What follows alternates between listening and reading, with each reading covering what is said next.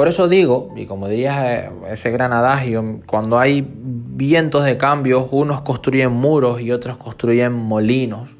Pues lo mismo pasa con los miedos, no es lo que te pasa, sino para qué te pasa. No es lo que te pasa, sino qué encuentras en lo que te está ocurriendo.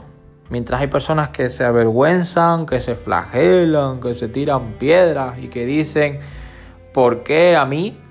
Hoy otras personas creando, como dije en mi segundo libro, la actitud ganadora de ¿para qué a mí? ¿Qué me está enseñando? ¿Qué, qué, qué estoy construyendo con esto que me vino? En vez de decir no más, digo ven, rétame. Esto es lo que tiene la vida pues dame más porque voy a crecer, dame más porque voy a conseguirlo, dame más porque dentro del dolor voy a ganar, voy a tallarme, voy a crecer, porque dentro de la intranquilidad voy a construir crecimiento. Y cuando tú aprendes eso, a dominar tus emociones, a tener inteligencia emocional y a utilizar tus miedos como activantes, créeme que la vida fluye con más gracia, fluye con más disfrute, fluye con mejores y con más sensaciones de gratificación.